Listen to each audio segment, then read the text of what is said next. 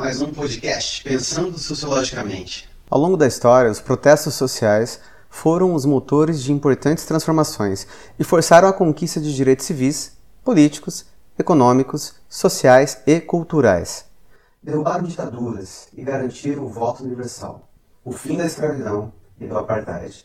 Enfim, um enorme conjunto de questões que tocam a humanidade. Protestos, manifestações, eventos, marchas, reuniões, lutas, qualquer que seja a sua designação, são os criadores da democracia e da cidadania, assim como são os responsáveis pelas constantes tensões para sua expansão.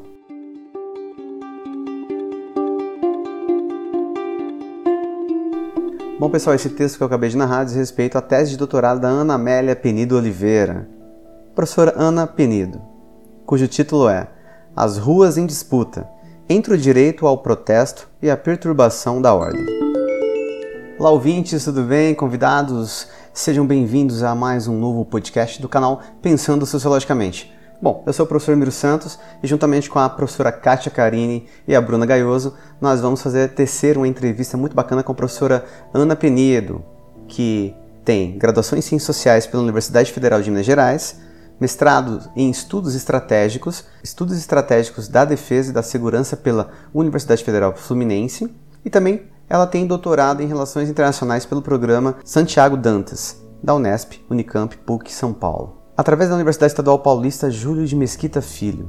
Atualmente cumpre estágio de pós-doutorado do Instituto de Políticas Públicas e Relações Internacionais da Unesp São Paulo, é pesquisadora do Instituto Tricontinental de Pesquisa Social e do Grupo de Estudos em Defesa e Segurança Internacional, nas áreas de defesa, forças armadas, profissionalização e educação dos militares. Lembrando que o GEDS é o Grupo de Estudos de Defesa e Segurança Nacional, fundado em 2001. O GEDS, grupo multidisciplinar que reúne estudantes, pesquisadores e professores interessados em questões relativas à paz, defesa e segurança. Bom, agora a gente fica muito contente de conversar com a Ana Penido, a gente fica feliz demais.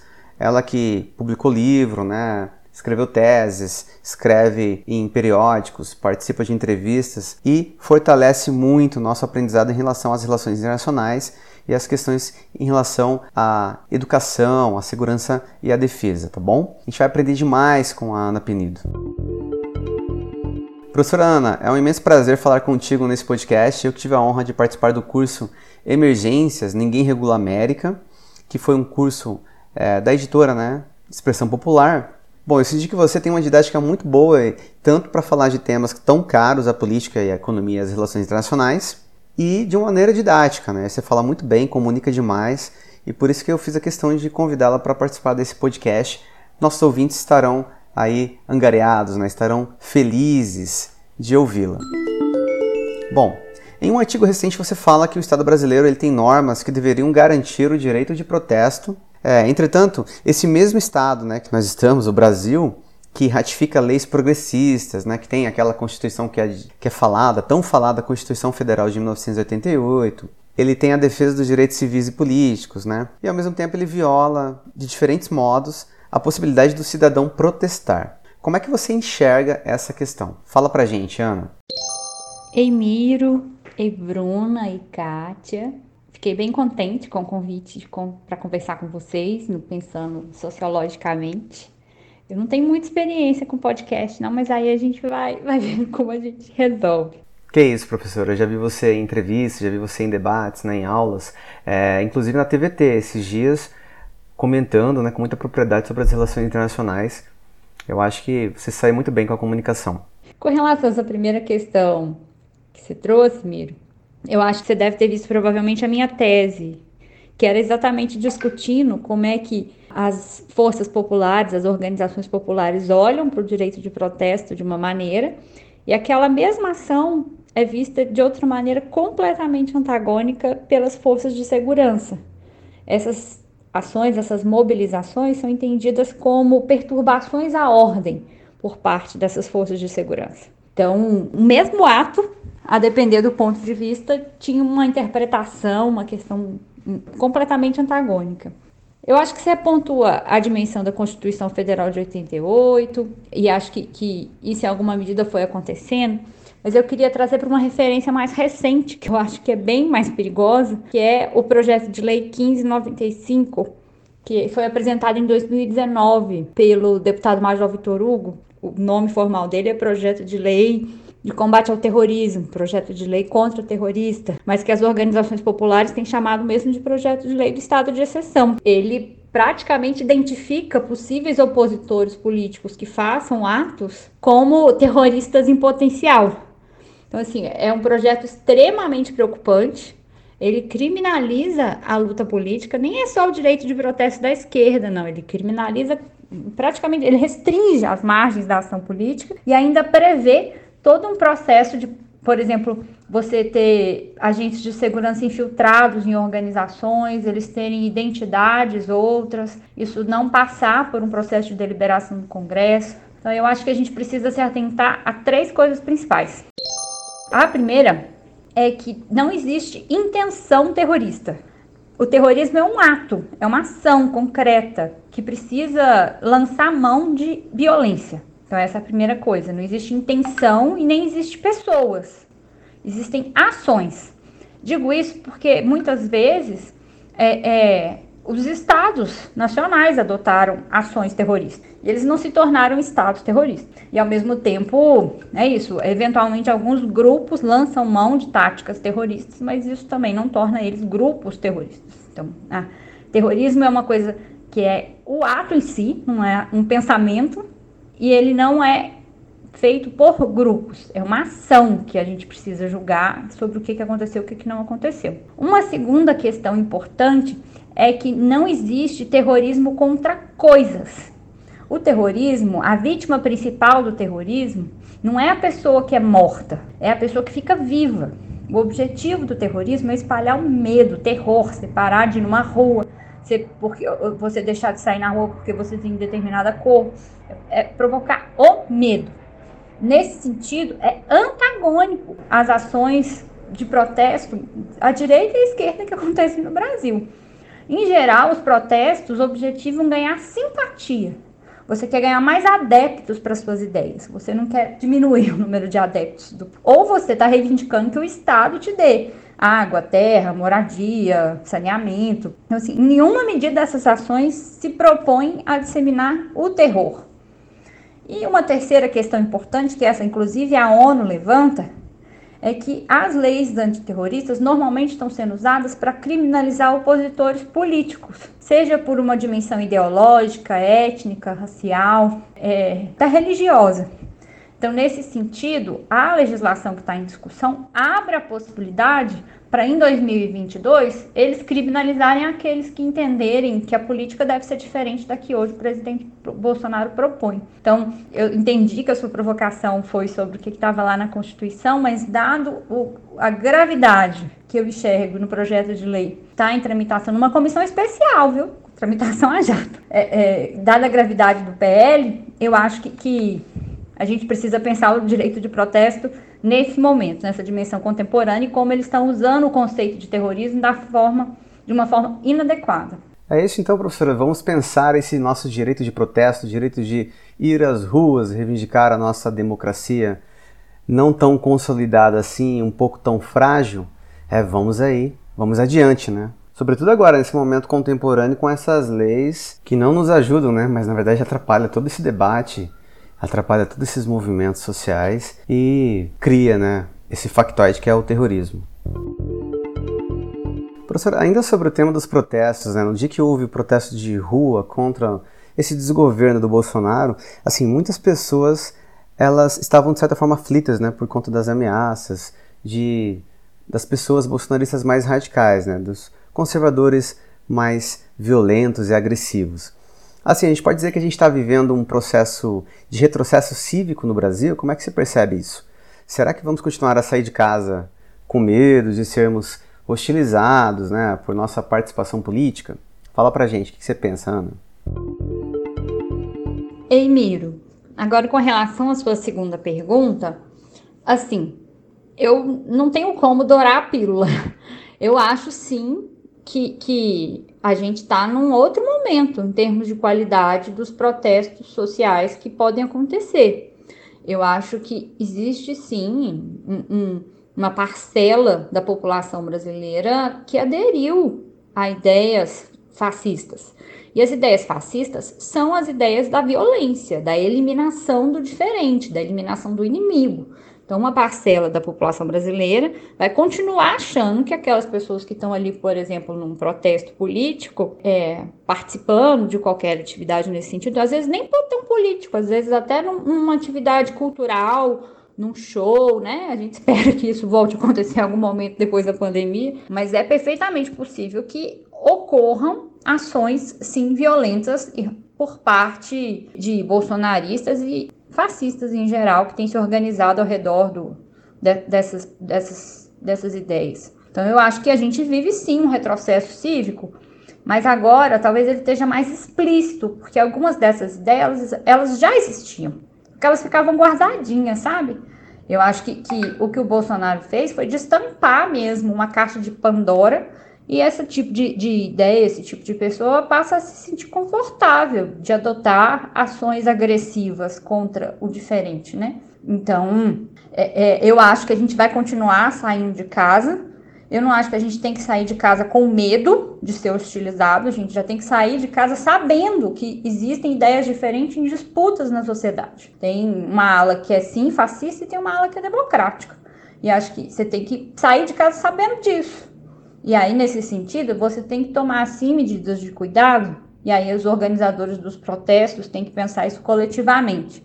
Mas a gente também tem que pensar isso individualmente, né? Por exemplo, sempre fazer as coisas junto, é, é, embora de um protesto é, de dia, de preferência, entendeu? Com luz, e junto com outras pessoas. Então é isso, eu acho que não, não, você não tem que deixar de fazer as coisas porque tá com medo, mas tem que sim ser cuidadoso, fazer as coisas com responsabilidade e, e sempre em coletivo.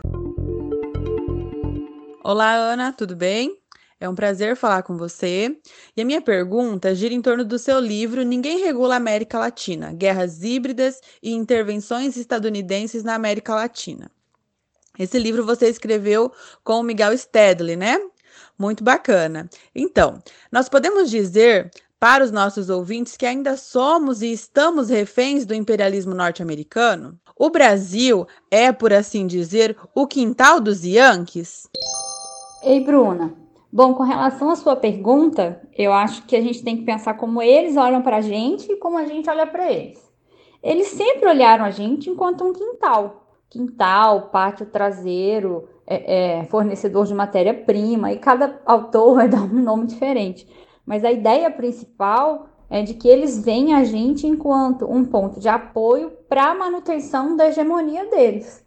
A gente sempre prestou algum tipo de serviço nesse sentido, principalmente junto aqui à América do Sul. Eles sempre olharam um pouco para o Brasil com essa possibilidade também de, olha, como é que a gente controla o continente através do controle do Brasil, da Argentina, do Chile, de outros países com peso por aqui, né? Então eles sempre olharam para a gente dessa maneira e eles sempre praticaram o imperialismo. Acho que, que o Bolívar já estava apontando essa dimensão, né, de que eles não iam permitir o surgimento de uma potência aqui na América do Sul. Então não é uma questão nova. Eu acho que o que, tem, que, que é bem bacana que veio na sua pergunta é você usar o conceito, porque é um conceito que foi sendo deixado de lado, né? As pessoas, ah, não, mas os estados nacionais estão se enfraquecendo, então práticas dessa natureza iam terminar. E eu acho que é um conceito válido, porque é um conceito que de fato estrangula as soberanias nacionais do, dos, dos países de periferia. Então, acho que os Estados Unidos sempre olharam para a gente como quintal e sempre adotaram ações com caráter imperialista. Nós que varia um pouco a nossa relação com eles. Em alguns momentos, a gente tentou construir algum grau de autonomia, né? por exemplo, através da diversificação de parcerias, tendo relações com vários países do mundo, é, é, tentando mesmo algum grau de protagonismo maior no cenário internacional, mas é isso aí, no nosso caso depende um pouco. O nosso maior problema é que nesse momento, hoje, a gente encontrou Estados Unidos que olham para a gente enquanto quintal e um presidente que olha para eles enquanto a referência máxima. Então não tem nenhum problema, não é nem alinhamento automático, mas agora a gente adotou a subordinação automática, porque a gente não está ganhando nada com, com essa relação. Então, é, é, o problema que já era ruim ficou um pouco pior com o processo de eleição do, do, do presidente Bolsonaro. Olá, professora Ana. Fico feliz de conversar com você e debater as ciências sociais. Segue mais uma pergunta. Como o Brasil, ao mesmo tempo nossos irmãos latinos-americanos, podemos fortalecer a nossa soberania? E também como os governos progressistas podem ir além contra as várias formas de desestabilização? E Kátia, ótima questão, porque às vezes a gente fica só na denúncia, né, dos problemas e a gente às vezes tem dificuldade de chegar no anúncio, né, do que fazer. E eu acho que tem algumas coisas que a gente pode fazer sim. Uma delas está guardada na sua pergunta, que é essa ideia de que a gente é latino-americano. Todas as vezes que, que a gente entra num cenário internacional enquanto bloco, então a gente entra enquanto América do Sul, América Latina, por exemplo, a gente entra mais forte. Então, a gente, diferente do que as formulações às vezes apontam, de que, olha, você tem um Estado forte, quer dizer que você tem que ter desconfiança dos seus vizinhos. Não, no caso de países de periferia, como é o nosso caso, quanto mais coesos a gente for com os nossos vizinhos, quanto mais coisas a gente conseguir construir junto, seja na infraestrutura, na política internacional, em acordos comerciais, Quanto mais coisas a gente fizer junto, maior a probabilidade da gente também fortalecer a nossa soberania individualmente, porque a gente melhora as condições em que a gente negocia na arena internacional. Então, essa é uma coisa que a gente pode fazer. Uma outra coisa que a gente pode, pode fazer é, por exemplo, adotar dinâmicas de, de formação política mesmo, né? Acho que, que quanto mais as pessoas conhecem o lugar do Brasil no mundo, deixar, fazer com que as relações internacionais, por exemplo, não seja uma coisa para especialista que vai lá no final do jornal e faz um comentário, então que, que as pessoas conheçam mais sobre isso, faz com que o povo, de forma geral, também se engaje, né? entenda um pouco melhor o que, que significa é, é, a, como que a participação política é determinante para os resultados que a gente consegue enquanto, em, enquanto país. Então, acho que essa é uma segunda coisa também que, que que podia, que podia ajudar. E uma terceira coisa também que, que pode ajudar é a diversificação. Você ter múltiplos parceiros mesmo aqui no continente, então é isso, você, você compra uma coisa de um, vende uma coisa para outro, constrói uma coisa junto com o outro. E aí, é, quando eu falo constrói, é construir mesmo. Dá para construir até armamentos em conjunto com mais de um país, na indústria mesmo, na, te, na ciência. Então, quanto mais você faz isso com mais pessoas, com mais estados nacionais, você vai diversificando as suas parcerias, você consegue também ficar menos vulnerável se uma delas der errado. Bem aquela ideia, né, de não botar todos os seus ovos não botar todos os, os ovos na mesma cesta. Então, acho que a diversificação, por exemplo, também é uma possibilidade aí que fortalece a nossa soberania para ficar aí em três anúncios, né? Como diz o, o, o Frei Beto.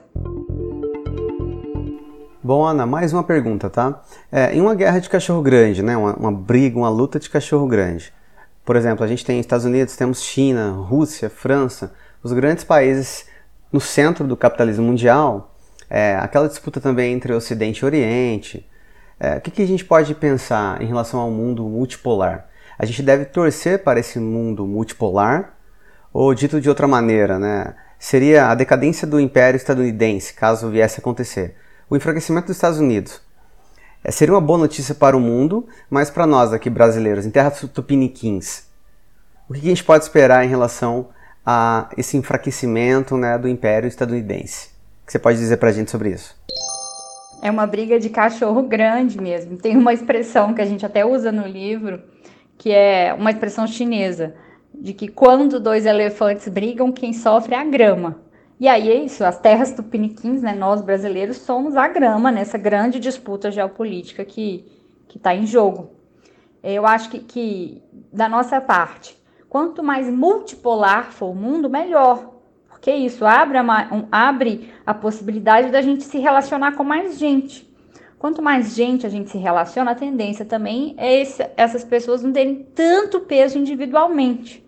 Então, você conseguir mesmo construir coisas com, com mais grupos, com mais estados nacionais e, e negociando em melhores termos, né? Você não precisa ficar com X ou com Y.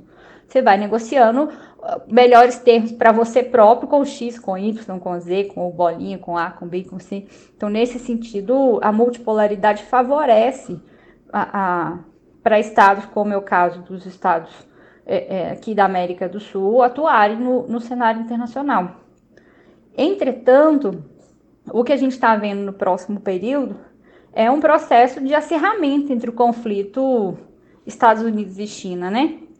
É, é, acho difícil a gente falar. Eu acho que, sem dúvida, a China desafia a hegemonia estadunidense no tabuleiro global.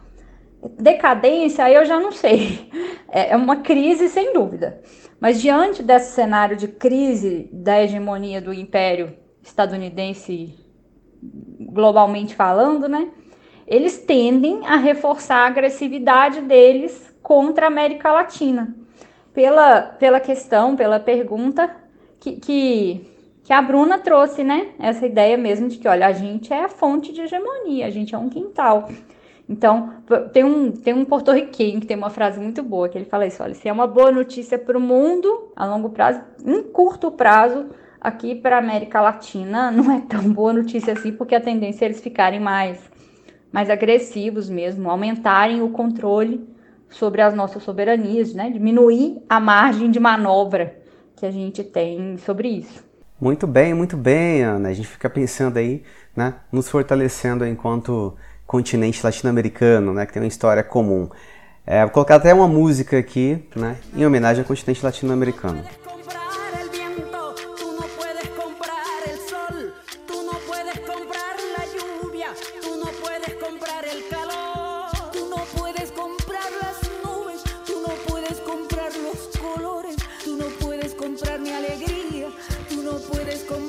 Bom, Ana, muito contente com esse bate-papo nosso, mas ainda tem mais uma última pergunta, né? É, assim, eu queria falar um pouquinho sobre educação, educação política, é, na educação básica. Então, assim, como podemos de fato realizar uma educação cívica, crítica, contra a visão de senso comum de que a política não presta? E ainda mais se a gente puder falar sobre um pouquinho, um pouquinho mais sobre a reforma do ensino médio, a escola sem partido, o homeschooling, né, aquela educação também cívico-militar essas questões, isso tudo é um canto da sereia? Qual o perigo que os educadores não estão enxergando?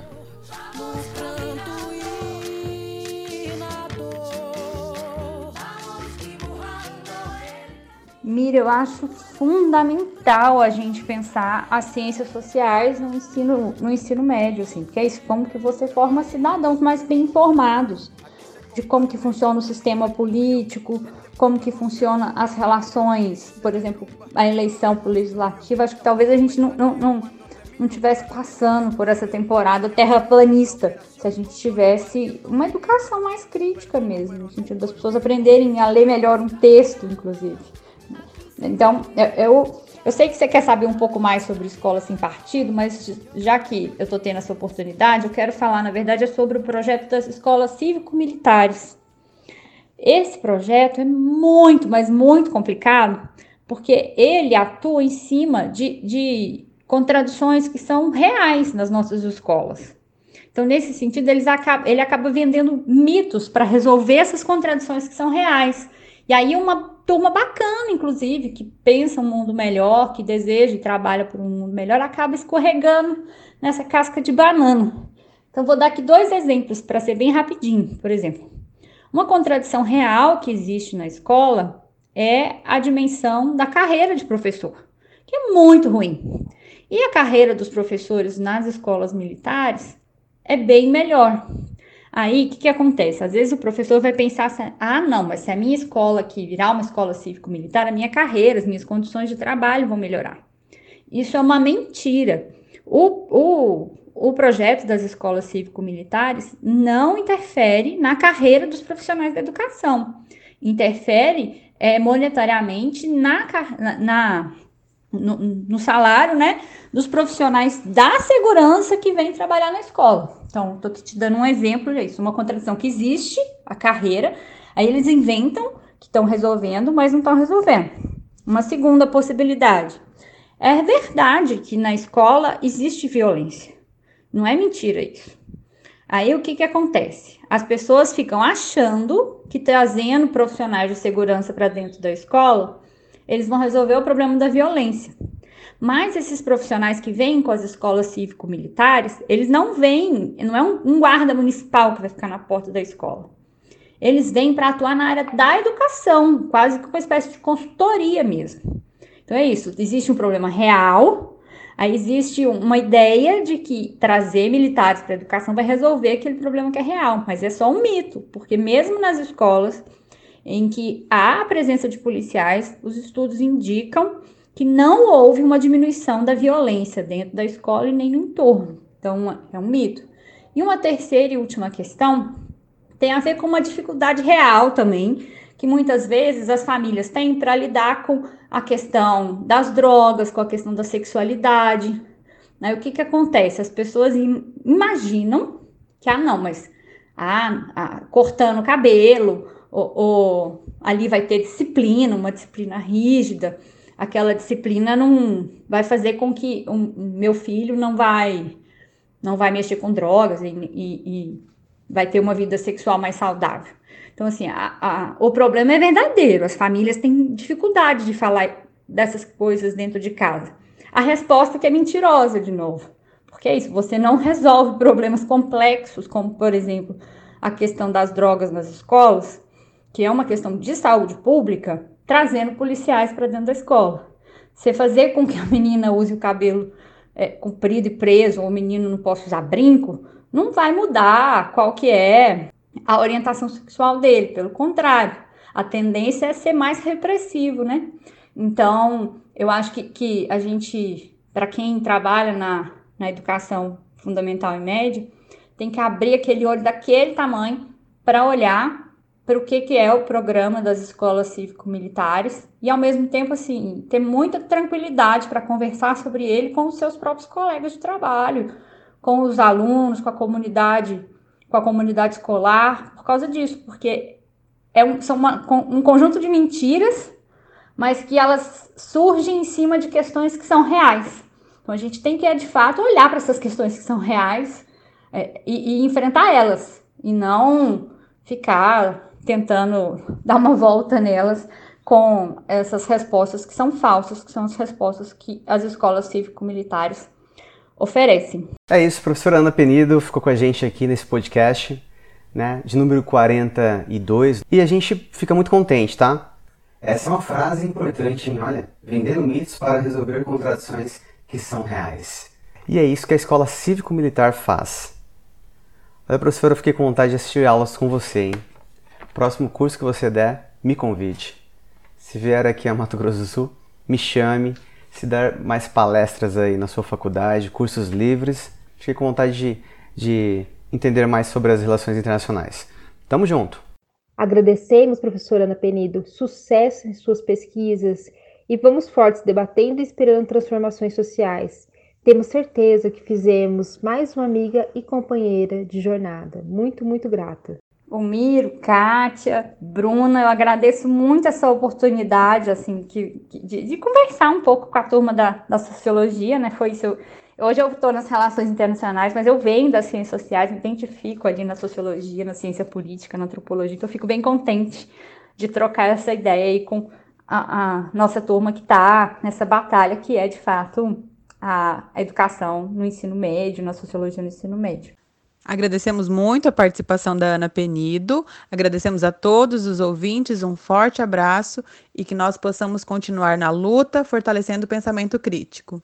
Um abraço para vocês. Fico disponível no Instituto Tricontinental ou lá no JETS para a gente seguir proseando, conversando, trocando informações, tá bom? Beijo, gente!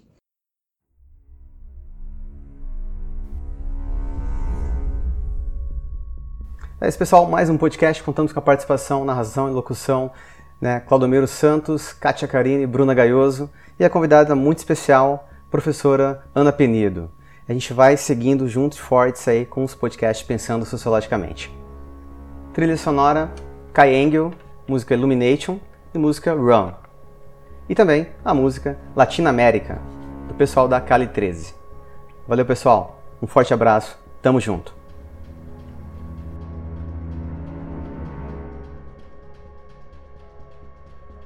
Mais um podcast Pensando Sociologicamente.